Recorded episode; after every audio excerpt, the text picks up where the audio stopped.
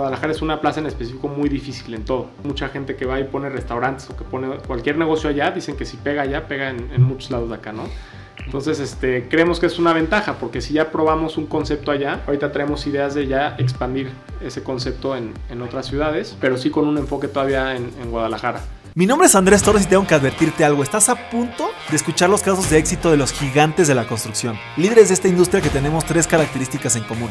Número uno, muchísima hambre para acceder a más y a mejores proyectos. Número dos, los gigantes nos juntamos con otros gigantes. Y número tres, una visión de ciudades de primer mundo en América Latina. Así que si no tienes una mentalidad lo suficientemente grande, este no es el canal para ti. Pero si tus sueños no tienen límites, te damos la bienvenida a la comunidad número uno de constructores hispanohablantes. Los gigantes de la construcción.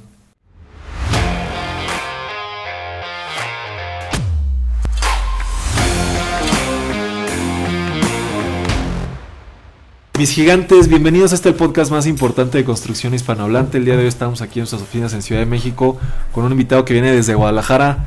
Mi querido Giorgio Neme, bienvenido a este tu podcast. Gracias Andrés, gracias por la invitación, felices de estar aquí. No, gracias a ti por tu tiempo. Y bueno, para, para los que no te conocen, eh, eres financiero por el TEC de Monterrey y actualmente eres socio fundador de GNA Desarrollos, ¿correcto? Sí, correcto. Eh, pues co- como te había comentado, tenemos cinco preguntas preparadas para ti, un orden cronológico, pasado, presente y futuro. Eh, y pues para, para arrancar pues con tu pasado, me gustaría que nos explicaras cómo fueron tus inicios en el tema inmobiliario. Claro. Eh, vi por ahí en tu LinkedIn que eh, arrancaste con una empresa Finahorro, que, que no sé si esa tenga que ver o no tenga que ver con desarrollo, pero No. que nos platiques un poco y después cómo fue tu ingreso al sector inmobiliario. Claro, claro. Mira, yo, como te decía, viví en San Diego, yo viví mucho, mucho tiempo en Estados Unidos y yo soy de la Ciudad de México y en Estados Unidos conozco a mucha gente de Guadalajara. Entonces, cuando yo regreso, yo regreso a estudiar la carrera a Guadalajara, porque la familia de mi mamá es de ahí, y una de las personas que conocí en San Diego, él se dedicaba al tema inmobiliario. Entonces, cuando yo llego, me graduo de prepa, pues empiezo a ver qué onda y me gustaba el tema inmobiliario. Entonces, de las pocas personas que conocí en ese entonces, era este cuate que yo conocí en San Diego. Entonces, y él, su familia era muy fuerte allá. Entonces me asocio y le propongo asociarnos. Él y yo abrí una empresa. eh, pues, colgarnos de cierta forma el know-how que ya traía su familia, pero como que hacer nosotros nuestra- nuestros propios proyectos. Entonces empezamos abriendo una inmobiliaria, que yo en ese entonces ni sabía que se llamaban desarrolladoras, ¿no? Yo, yo le llamaba inmobiliaria. Abrimos nuestra inmobiliaria, compramos un primer terreno muy chiquito, este, eran 490 metros. Hicimos ahí un, íbamos a hacer una torrecita de 8 departamentos. Por un tema ahí municipal, cambian el tema del uso de suelo y tenemos que, que este, reconfigurar el proyecto y acaban haciendo cuatro casas, tipo townhouses. Entonces hacemos este proyecto, no entendía nada, o sea, Pero, pero tú, perdón que te interrumpa, o sea, Sí. eh, ahí ya habías terminado la carrera, estabas en la carrera. no, ahí, ahí creo que no había empezado la carrera. Ahí no había empezado o, o ya o a principios de la carrera, yo creo. ok. Entonces, sí, no sabía nada del tema inmobiliario, nada, nada, nada a nivel que me acuerdo cuando me dan el primer uso del suelo del terreno. Yo pensaba que con eso ya, ya estábamos del otro lado. Ok. Nos fuimos a festejar y todo. Y me dijo el gestor, no, compadre, este es el primer paso, ¿no? Te falta todo la, el tema ahí hasta llegar a la licencia. Entonces, este, es un proyecto que no me involucré, fue de aprendizaje. O sea, no, no sabíamos nada, nada, nada. Eh, ahí, gracias a Dios, teníamos un muy buen equipo. En la parte comercial, ellos ya tenían como su propia inmobiliaria, entonces comercializaron muy rápido este proyecto. Y me acuerdo que vendieron dos casas de contado y con eso nos capitalizamos y se arrancó el proyecto y no, no hubo necesidad de meter lana. Entonces, para mí en mi cabeza eso no existía. Yo decía, porque venía de otro negocio, pero a la par, que era Finahorro, que ese era un negocio que yo abrí que era de financiamiento, bueno, autofinanciamiento. Era como unas tandas en donde tú llegabas a una empresa y se juntaban varios ahí, este, trabajadores, pagaban una cantidad mensual y, y les financiábamos este, lavadoras o refrigeradores, pantallas, todo eso. Ok. Entonces, pero era- una lana, era, era un negocio que necesitaba mucha lana. Entonces, cuando yo empiezo a ver acá, de oye, ¿cómo sin lana estamos haciendo esto? ¿No? O sea, como- yo veía los presupuestos de obra y todo decía, ¿de dónde vamos a sacar estas cantidades? Entonces, de repente vendemos las dos casas y ya empe- empecé- me, me gustó ese concepto de, de apalancamiento, ya sea del, del cliente o de, de- de un tercero. Entonces, caminé esos dos negocios a la par Uno era más patrimonial, era con fines como a long term, que era el, inmobiliario, y el otro era como para el day to day, ¿no? Yo me enfocaba mucho en el, en el, day to day, y el otro pues teníamos un general contractor, que era el mismo arquitecto, y este pues ya toda la parte técnica él se le echaba, ¿no? Yo me, metía mucho a las ventas y eso, pero no tanto al, tema técnico. No sé cómo, pero salió el proyecto, ¿no? Y, nos fue bien. Entonces, para mí, en mi cabeza, ahorita pues ya veo que no, pero en ese entonces yo decía, es un negocio muy fácil. O sea, no, no me no puse lana, este, la, dupliqué y ahorita hay cuatro casas y hay gente viviendo, ¿no? Este, pero bueno, me gustó mucho ese negocio. Y, perdón, eh, o sea, Digo, ahí me imagino que tenías 18 o 20 años, una cosa así. O sea, siempre fue como tu idea o tu sueño, independientemente de que estudiaste finanzas, dedicarte al real estate o fue por este socio, tu familia? Fue más por ese socio. Siempre me había gustado. Sí o sea, yo en San Diego había tomado clases de arquitectura y cursos. O sea, como que siempre me gustó el tema del diseño. Este, Decías que eras arquitecto frustrado. Sí, soy arquitecto. Me encanta. Soy, el peor cliente para el arquitecto porque voy a la oficina a diario y me, meto ahí, le cambio y tal. Me encanta meterme eso. Pero sí me gustaba, nada más no es que no, no, conocía. O sea, más bien no, entendía. El, para mí, inmobiliario era comprar y vender casas. O sea, no. no la figura del developer no, no, ni la conocía. Entonces, conforme me voy involucrando, sí me empieza a gustar mucho.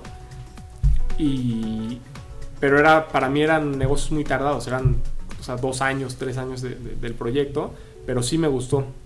Me gustó, nada más como que no había encontrado la fórmula de hacerlo un negocio del día a día, no sé si me explico, o sea, como que para mí era, fue tan sencillo ese proyecto. como inversionista o más. Ajá, yo tenía como una figura más de inversionista en ese proyecto, que al final no, porque éramos los desarrolladores, pero como que, pues, al no entender y no, como que mucha gente nos, se metió a ayudarnos, casi casi que, que, que, la verdad es que si no fuera por el tema comercial que, que prevendieron muy bien y por el buen gestor y por el general contractor, pues este, no sale ¿no? ese proyecto.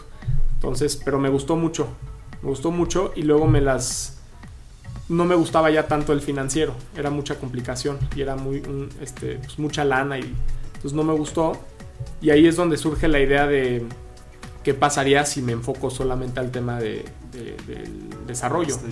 Nada más no había encontrado la fórmula de, de vivir de eso. O sea, porque al final en mi cabeza eran plazos muy largos y decías, oye, voy a ver utilidades en, dos años. Es, como, y luego yo decía, me acuerdo que decía, oye, si, ahorita tengo tal edad y estoy acabando este proyecto, pues voy a tener tres proyectos para tal edad. Se me hacía muy poco. Yo no entendía cómo, cómo los, las grandes escalaban ese negocio y tal. Entonces sí, sí, hubo un tiempo que me, empecé a meter mucho en el tema del real estate. Me empecé a leer, investigar, me empecé a clavar mucho en el día a día, ¿no? O sea, yo iba al tema de, con el gestor me iba ya a obras públicas a entender exactamente el proceso de, una gestoría de, para un proyecto vertical o al tema de costos, al tema de ventas.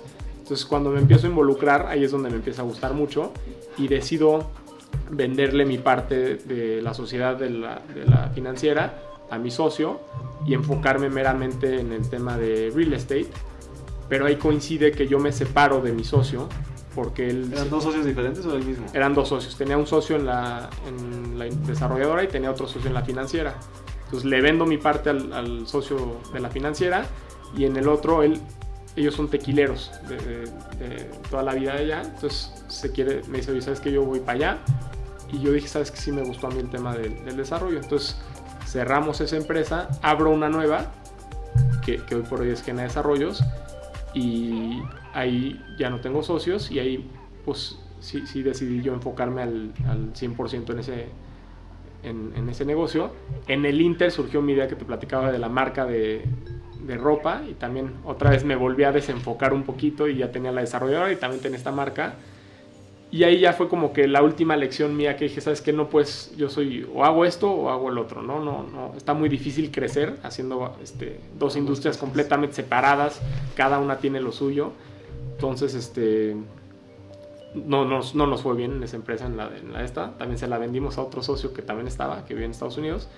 Y me quedo meramente ahorita ya de 100% en el tema de, del desarrollo.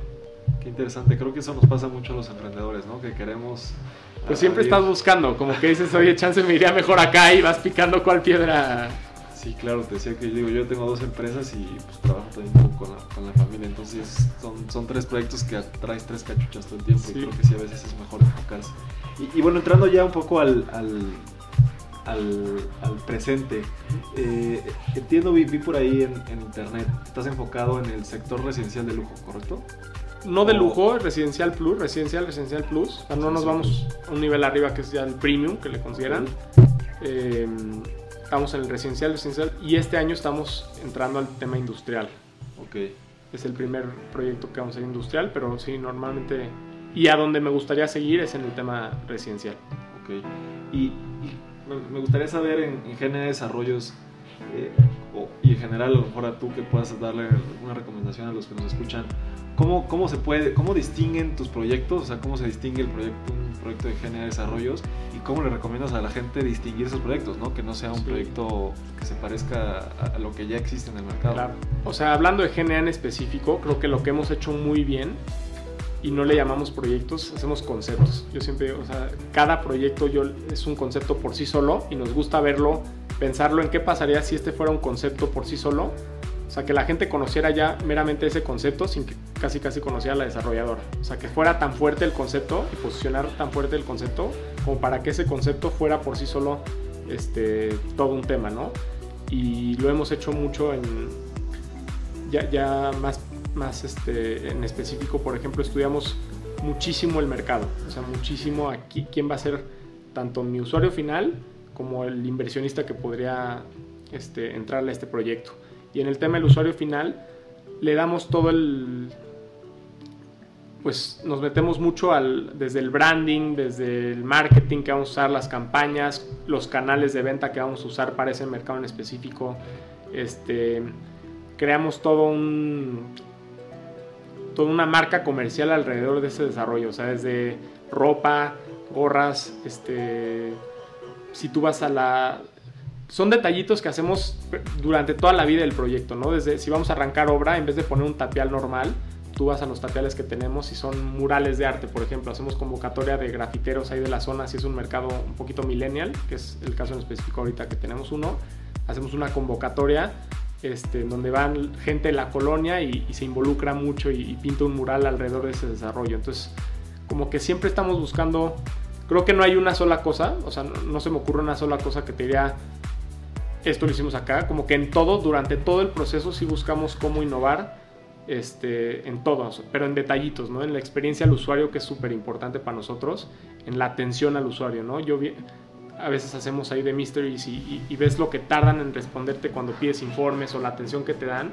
Nosotros hemos automatizado mucho ese proceso como para que realmente sea un tema muy personalizado y, y va de la mano con el tipo de proyecto que hacemos. Nos gusta mucho el tema boutique entonces eso nos permite también, creo que cuando te... Cada, cada proyecto y cada sector tiene sus pros y cons, ¿no? Pero aquí nosotros al estar en, proyectos de escala mediana, tampoco son chicos ni, ni, muy grandes, pero creo que te puedes enfocar, te permite mucho meterte mucho en el diseño, meterte mucho en el mercado. Ya cuando son muy grandes, como que ya se convierte en otro tema, ya, ya, ya son eficiencias, ya, está, ya es una fábrica de, de ladrillos básicamente. Entonces creo que en el, en el, tipo de producto en el que estamos se, da, se permite mucho eso, o sea, clavarte mucho en ese concepto, dar una súper personalizado la atención, eh, las amenidades, los servicios que ofreces, o sea, como que te permite más tailor, ¿no? Más, este, como un traje a la medida. Entonces cada proyecto es un poquito así lo que hacemos en general, un concepto que la gente ve y, o sea, la gente allá, por ejemplo, pasa y a veces no saben ni qué es un proyecto inmobiliario a ese nivel.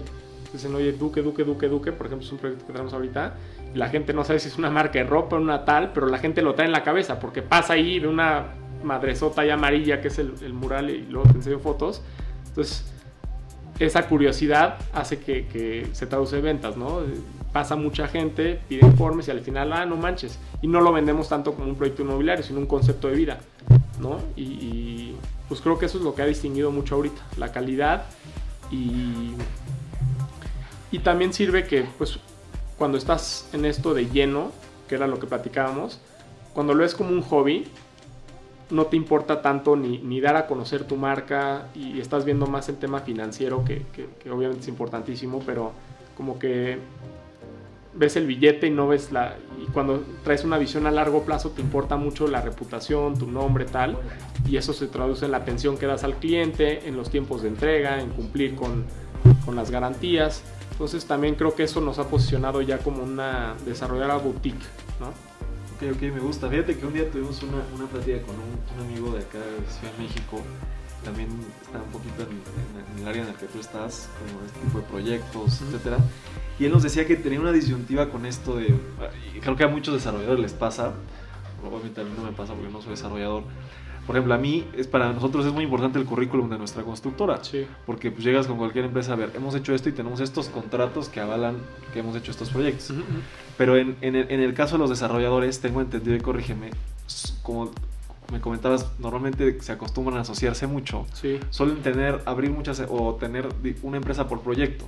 Sí. Y, y ahí, por ejemplo, me decía, es que ahorita lo que a nosotros nos está costando trabajo es decir, oye, necesito tener una marca uh -huh. Global que la gente me reconozca como marca, Exacto. no como proyecto. Entonces ahí nada más es la duda, o sea, me, me, queda clarísimo que tienes que hacer el concepto, sí. pero también tienes que hacer una marca que englobe todos tus proyectos. Por ejemplo, Exacto. en esa plática que tuvimos con él, él nos mencionó, por ejemplo, el Big Brand aquí en Ciudad de México, sí, no sé los... qué, o sea, creo que es una marca que uh -huh. se posicionó mucho con el tema de City Towers, también con el tema de amenidades, edificios grandes, etcétera. ¿Tú cómo, ¿Tú cómo manejarías eso? ¿Qué, qué recomiendas para esa parte? O sea, yo ya viví la, las dos partes, en donde sí es una industria en donde normalmente y curiosamente la gente acaba conociendo más a, a, la parte comercial, o sea, a quien comercializa el desarrollo. O sea, la inmobiliaria a veces sí, sí, es sí. más conocida y dice, ah, es, ese proyecto es de tal. No, realmente está, está comercializando, ¿no? Pero no, no.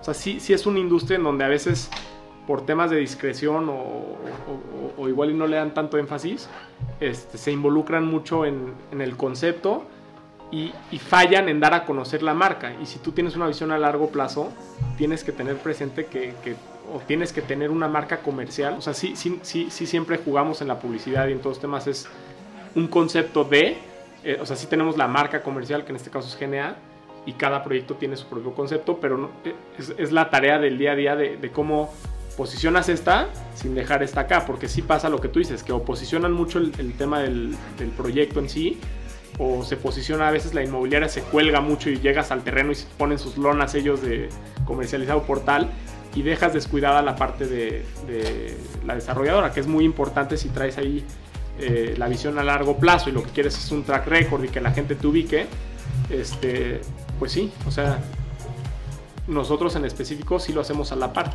Buscamos siempre posicionarlos de la mano y hacer como esa alianza entre las, entre las dos empresas, ¿no? O sea, una es la del proyecto y otra es la mamá, por así decirlo, pero el chiste es que vayan de la mano. Entonces, en todo, sí, sí este, sobre todo en la publicidad y en la comercialización, sí siempre buscamos no descuidar la parte de, de la marca comercial, que es la desarrolladora, que al final es la que se va a quedar, porque al final tú terminas un proyecto y ese aunque lo puedas replicar en otros estados o en otros tal, al final sí, sí esa garantía de, ah, es un proyecto de estos cuates y ya sé que si es un proyecto de estos cuates, que es lo que nos ha pasado, ¿no? Si es un proyecto de acá, pues saben que va a ser algo boutique, saben que, que va a ser algo diferente, que va que a ser... Lo terminar, ¿no? que, que, lo vamos a terminar, entonces sí es bien importante para eso y para otros temas, ¿no? Para el tema de financiamiento, para bancos, para tal, es bien importante también, porque sí se da en la industria y es una práctica muy normal y, para mí es lo más sano, ¿no? Separar cada proyecto una razón social. O, sea, separar o el vehículo de inversión que sea, pero sí tenerlo separado. O sea, tener este proyecto, ya sea un fideicomiso, o sea, no mezclar este, dineros, no mezclar proyectos. Entonces, sí al final tienes una razón social por proyecto, pero es importante que la mamá sea la que, la que al final respalde esa, esa, esa inversión, ese proyecto. Yo, yo te presento aquí a Alex Iris, mi socio. Mucho gusto. ¿Alex? Sí. Ah, mucho gusto. Listo. Que él, se, bueno, Alex se dedica al tema de acabados. Entonces, ahí. Ah, padrísimo. Sí, sí, sí. Es el tema más difícil importante. Ah. El que todo el, mundo el que ven. peso el al que, principio y al final les vale. Sí, caray. Pero fíjate que yo pensaba, o sea, sí entiendo esa parte, pero ya que vives, porque a mí me pasa, ¿no? Cuando estás conceptualizando un proyecto, sí, sobre mejor? todo yo, sí. O sea, el arquitecto me decía, estás loco, eso, no sabes cuánto va a costar. Y, yo, y, y, y, este, y pues ya que le pones números, este, no, es muy difícil. Entonces es bien difícil encontrar esa, que, que, que por eso también me gusta el tema boutique. Todavía puedes jugar un poquito con el tema de acabados masa cuando ya traes mil unidades, pues ahí ya es, es, como fabriquita, mi estimado, ¿no? Este, pero sí, sí es un tema. Inclusive el otro día platiqué, no con quién platicaba, que hacía con casas de interés social, estas casas en serie, donde te salgas dos pesos de un metro cuadrado, ya, ya te dé la madre. Ya claro. te dé la madre. Entonces, entonces ahí está, es más complicado. Sí. Y bueno, aquí, aquí yo y Alex estamos hablando un poquito de desarrollo, es desarrollador mobiliario allá en Guadalajara. Eh, pero vi que también tienes un área que se llama GNA Management, que, que, un poquito hablábamos al, al principio, eh, que bueno, que me gustaría que platicaras un poquito de, de esos servicios que también ofreces. Eh, pero que, entiendo que este también lo usas in-house para analizar el mercado ¿no? y ver las oportunidades que te puede traer un terreno, Sí. que te puede traer, en este caso, eh, o qué, qué oportunidades o qué tipo de proyectos puedes hacer en Guadalajara, o inclusive de determinar el concepto, ¿no? Exacto. Platícanos un poquito de esa parte de, de la empresa. Sí, o sea, tenemos como es, esa área que es como de consultoría inmobiliaria, básicamente, y nace del tema de, de que llegaba gente y nos pedían cosas que ya hacíamos. Básicamente nosotros como desarrolladores, la parte más importante es la parte de planeación. ¿no? Entonces, donde más nos clavamos y, vale la pena tardarse a veces es en esa parte. O sea, sí estudiar muy bien todo, por todos los, los ejes, ¿no? Comercial, jurídico, financiero, técnico. Entonces, sí tener muy estudiado cualquier oportunidad. Y ahí es donde tú internamente tienes un equipo que está haciendo pues, análisis en esos cuatro o cinco ejes. Entonces teníamos ya un equipo capacitado y que al final nosotros pues te llegan, no sé, X cantidad de terrenos a la semana o al mes y, o al año y de eso estás cerrando uno o dos, ¿no? Porque no cumplen con todos los criterios. Entonces, pero ya hacíamos ese análisis y justamente en la pandemia, pues por azares del destino nos escribían mucho ahí por correo, por las cuentas ahí sociales. Oye, tengo un terreno que, que me dejó mi abuelita o tengo esto y no, no, no sé qué hacer en este terreno, ¿no? Eh, entonces poco a poco como que se fue dando natural esa, esa- ese brazo de, de- de- de la empresa y, y es lo que hacemos. Hacemos dentro de los servicios tenemos uno que es el estudio potencial de desarrollo, que es, oye, tengo un terreno y hasta ahí. O sea, no tengo ni idea qué se puede hacer, qué tipo de proyecto se puede hacer, cuántas unidades, a qué precio, quién es mi competencia, eh, una proforma financiera, cuánto me costaría, qué- qué- cuánto capital necesito, este, más o menos unos renders de lo que se puede hacer. Entonces como que todo eso lo integramos en un paquete y dijimos, mira, este es tu business plan. Tú que no sabes, o sea, no sabías qué se puede hacer en el terreno, aquí es una guía eh, y, y te lo vas llevando como de la manita, ¿no? Mira, este es tu terreno, está ubicado aquí, estos son los pros, los contras, este, análisis FODA, este, aquí tenemos una proforma financiera, aquí tenemos un anteproyecto, un conceptual de arquitectura de qué se podría hacer ahí, o si es un, en caso de lotificación, pues un, un sembrado tentativo, este, paramétricos de costos, tiempos, gestorías, o sea, como que todo un business plan para que el cuate diga, ok, ya tengo esto y ya puedo llegar yo con un inversionista o puedo llegar con un desarrollador, porque también como desarrollador es muy tardado estar analizando, o sea, son tantas las oportunidades que te llegan que es muy tardado pues, estar viendo terrenos de cero. Entonces también a veces buscas algo avanzado.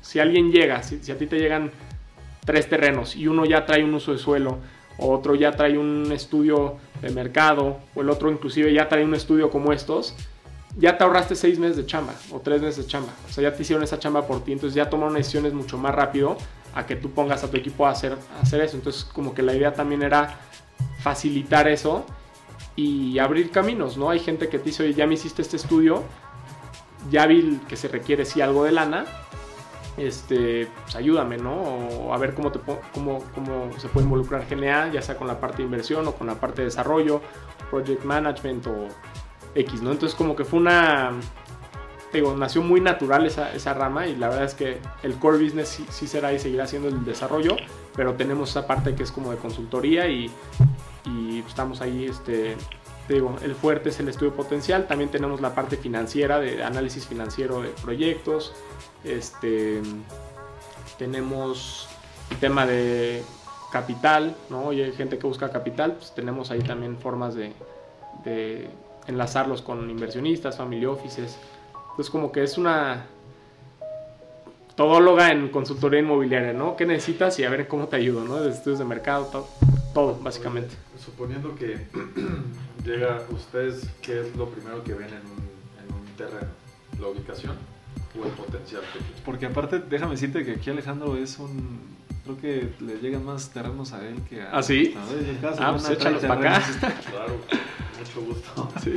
No, de entrada es muy rápido. Nosotros, o sea, sí, sí lo primero yo creo que sería ubicación. Sobre todo porque el, el sector en el que estamos sí tiene sus peculiaridades, ¿no? O sea, sí, sí es una avenida muy transitada, tampoco nos gusta. O sea, así como si fuera algo comercial y estás buscando una esquina eh, transitada, aquí también buscas quizá lo contrario, ¿no? Una buena calle. Entonces vemos como que de manera a la par, como que sí la ubicación, vemos las características físicas del terreno, es muy importante, o sea, el frente mínimo, que ya tenemos como nuestros parámetros de, pues si mide menos de esto, este, sabemos que va a ser muy complicado hacer un, este, un sótano y sabemos también, en- siendo locales allá, entendemos también el mercado, ¿no? Y no es un mercado como el de aquí, que igual y ya el tema de los coches no es tan importante, o aquí se da mucho el, lift hidráulico este, allá no. Entonces como que sí tiene sus peculiaridades y si de entrada no cumple con las características mínimas del terreno o, o de superficies, ¿no? Si es un terreno muy grande, tampoco hacemos chile, mole y pozole, ¿no? Igual estaba buenísimo el terreno y tiene para 800 departamentos, pues no es algo que, que ahorita estemos buscando ni, ni lo que sabemos hacer. Entonces como que sí ubicación, sí la parte técnica, algo financiero muy rápido, de echar números así de la servilleta, como dicen. Y ya si todos esos dan, ya entonces sí es donde procedemos normalmente a hacer una carta de intención. Y ahí ya bien, vendría siendo la, pues, un proceso ya como de 3, 4 meses de due diligence, de ahora sí me voy a meter bien a lo jurídico, vamos a ver los antecedentes de la propiedad, vamos a ver abajo la propiedad, no estudiar el suelo, mecánicas de suelo, este, pero vendría siendo como fase 2. ¿no? Esta parte que le llamamos nosotros internamente como la originación del negocio, es saber, vamos viendo los fundamentales del negocio, vamos viendo si el mercado da ahorita también, si es momento correcto para, para hacer algo ahí. Este, pero sí, en dos, tres días ya tienes una idea muy clara de si, si es buena o mala. en- y ya después pues te metes, muchas veces no, no pasan esta parte, pero de repente topas que el propietario no, no era quien decía ser, ¿no? Que nos ha pasado, o, o este, pues que al final tienes ahí un manto freático a, a dos metros y pues ya, pues, pero eso, pues van saliendo cosas, ¿no? Ya si al final de todo ese proceso pasa, pues ya es donde sí vale la pena, sí. Pero por ejemplo en el tema este que ustedes hacen la consultoría en, en tierra y eso, que llega a algún terreno, primero, o sea, revisas si el terreno está bien y le propones a alguien qué Sí. hacer, o le dices no, o sea, el terreno le falta mucho para que... Sí, sí, es lo que le decía. O sea, nosotros, bueno, esto era como más hablando de general de la desarrolladora, ¿no? Ya si, si estamos hablando más del tema de, de lo de terrenos externos o, o clientes externos, sí se hace como un diagnóstico igual muy rápido para también ver si vale la pena clavarte tú, inclusive él, ¿no? Que no desembolse algo que sabes que no va a tener potencial. Entonces, de entrada sí checamos que, de manera muy rápida, ¿no? Sí, Porque claro. tampoco puedes ver, no, no hacer una mecánica de suelos para todos los, este, pero sí, de manera rápida vemos este, si, si, si, si podría haber algo Ajá. y si de plano no, si se le dice y si de plano sí se ve algo tan simple como el uso de suelo, ¿no? O sea, si vemos que va a ser un tema complicado y que, que hoy por hoy ese uso de suelo no existe y se tendría que ir a algún juicio o, o pelearlo, este, pues no vale la pena. Y, y entiendo que, que me platicas igual por, por teléfono, que no estás tan metido en la parte de obra, en esta parte, eh, pero también ofreces eh, este servicio de Project Management. Platícame un poquito cómo tú has delegado, cómo tú le recomiendas a un desarrollador delegar la parte de construcción. Ahorita al principio de la entrevista nos platicabas un poquito de estos General Contractors. ¿Qué es lo que más recomiendas? ¿Gerencias? General Contractors, tú meterte o cómo, cómo sería la, la mejor manera en la que no tengas que estar ahí metido tú como desarrollador en la obra. Depende mucho la, la- como el- la visión de la desarrolladora y, y tu ambición. O sea, si quieres traer un proyecto al año, definitivamente creo que meterte y entre más te involucres, donde más eficiencia vas a encontrar, ¿no? Este, bajar costos y todo eso.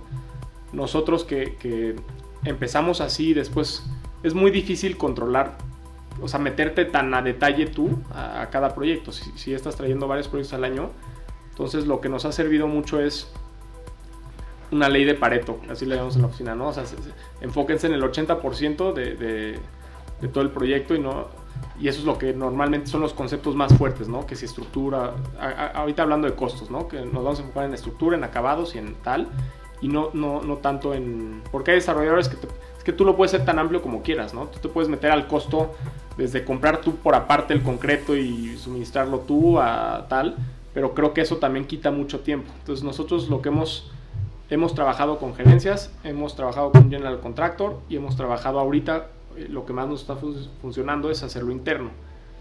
Yo creo que cada una tiene sus pros y cons. Las gerencias, yo creo que si encuentras una buena gerencia, pues sí te quita de mucha chamba y de mucho tal, pero va a ser caro. O sea, sí es más caro y sí este, al final, mi, mi experiencia personal, no, no digo que todas sean así, pero como que siempre van a apuntar el dedo y nunca, nunca se responsabilizan de nada, ¿no? Nada más van a ahorcar mucho al, contratista y, este, y luego eso se ve en la calidad del, desarrollo.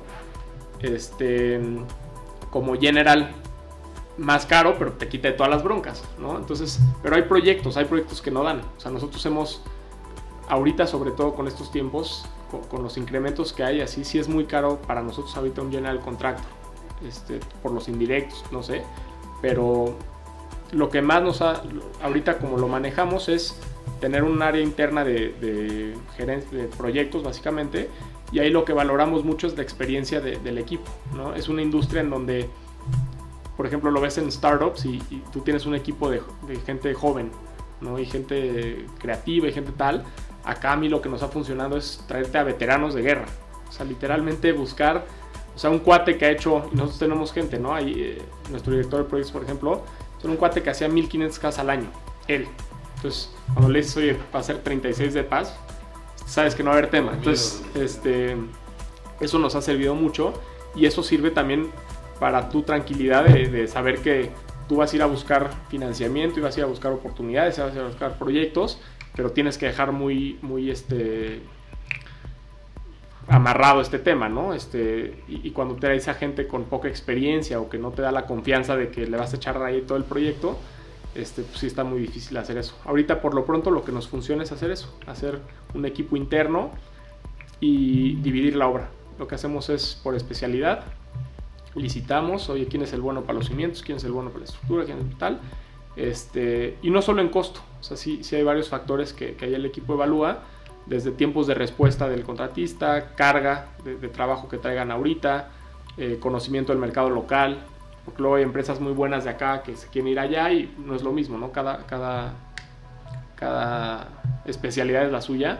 Y si a cada contratista lo que hacemos es como un llave en mano, pero con ese contratista. O sea, tu contratista va a hacer cimientos, está bien, pero tú encárgate de todo. O sea, tú te vas a encargar durante tu estancia aquí en la obra, tú te vas a ser responsable de la seguridad, te vas a encargar de, temas de seguro social, el sindicato, de tal, tal, tal. O sea, como que es un llave en mano de cada contratista y entre menos nos involucramos, pero a manera muy...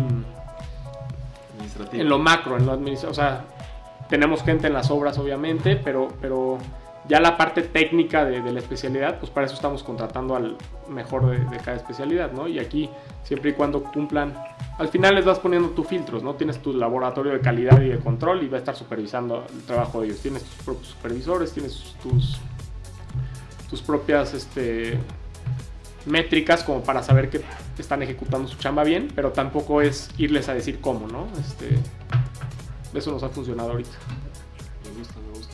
Desde que entrevisté ahí, no sé si lo conozcas a Jesús Sainz de Grupo Beck, de allá de Guadalajara.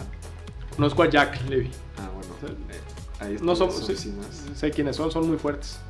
Y, y, ellos, fíjate que, bueno, los, los fui a entrevistar y después me invitaron ahí a, concursar, de hecho en unos pisos de, de Altai, que fue nuestro, nuestro padrino de nuestro primer evento gigantes.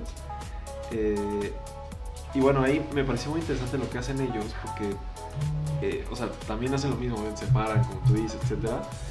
Pero ellos, eh, porque comentaste el tema, pues me voy a meter yo a sus títulos en concreto, pues es un problema, ¿no? Entonces lo que ellos hacen, y creo que es, es muy interesante, es ellos arman convenios directamente con los fabricantes o con los, en este caso una cafetera, supongamos con Cemex, y entonces a ellos a lo mejor le van a dar un mejor precio porque traen seis edificios.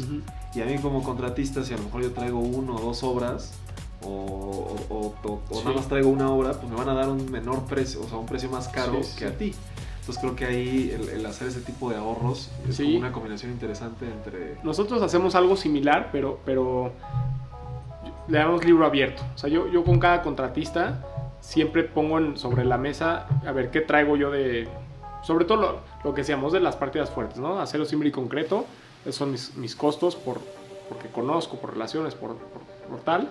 Y si ellos, si yo si, si ofrecemos nosotros algo mejor, se los paso directo o lo compramos a través de nosotros, pero no nos metemos tanto a... A ver, yo traigo, o sea, es en beneficio para los dos, ¿no? Es buscar un ahorro que no le afecta al contratista, no le voy a, no le voy a pegar en su utilidad, no le voy a pegar nada, pero si, si podemos conseguir un, un mejor costo del acero, por así decirlo, se lo pongo ahí y- y hacemos el enlace. Que tampoco ta- nosotros tenemos el nivel de, de estos cuates, ¿no? Este, cuando traes ya... ta- ahorita sí creo que estamos en la etapa en donde quizá el contratista traiga mejor, más obra y consiga mejor precio que nosotros. Pero sí, está, está muy interesante eso. Me gusta, me gusta. Y, y, pues la, la- la última pregunta, mi querido Giorgio, ¿qué, qué, qué sigue? ¿Cómo, cómo, cómo va a evolucionar? ¿Cuáles son los planes de GNA? O igual de manera personal, ¿cuáles son Sí, sus objetivos a largo plazo? Yo que ahorita nos gusta todavía mucho la plaza de Guadalajara. Creo que todavía hay mucho por donde. Este, siempre estudiamos mucho como lo- lo- los fundamentales de, de cada ciudad, ¿no? La- la- los demográficos, el crecimiento anual.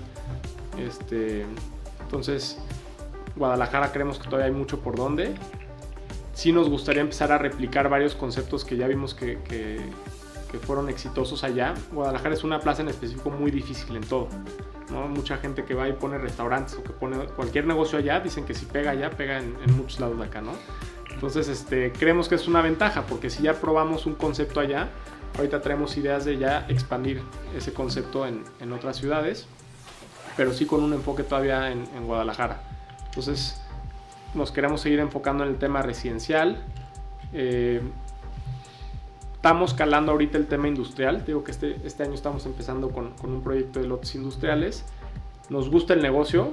Creemos que después de hacer vertical, que es, es un poco más sencillo el urbanizar ahí eh, tierra, pues nos gusta ese negocio, pero como que el enfoque siempre va a seguir siendo proyectos boutique residenciales, cada uno con su concepto, e ir posicionando conceptos de, de, de GNA, ¿no? Ahorita en específico traemos uno muy interesante que se llama Duque, que, que nace en la pandemia y es un tema super millennial que, que ha jalado muchísimo depas de 40, 50 metros cuadrados para esa gente que está comprando su primer depa eh, y tenemos servicios muy interesantes, ¿no? Que te hacen la, la limpieza, la lavandería, pues como para simplificarle la vida a ese usuario que es su primer departamento y es un relajo y no tiene tiempo para, para tal.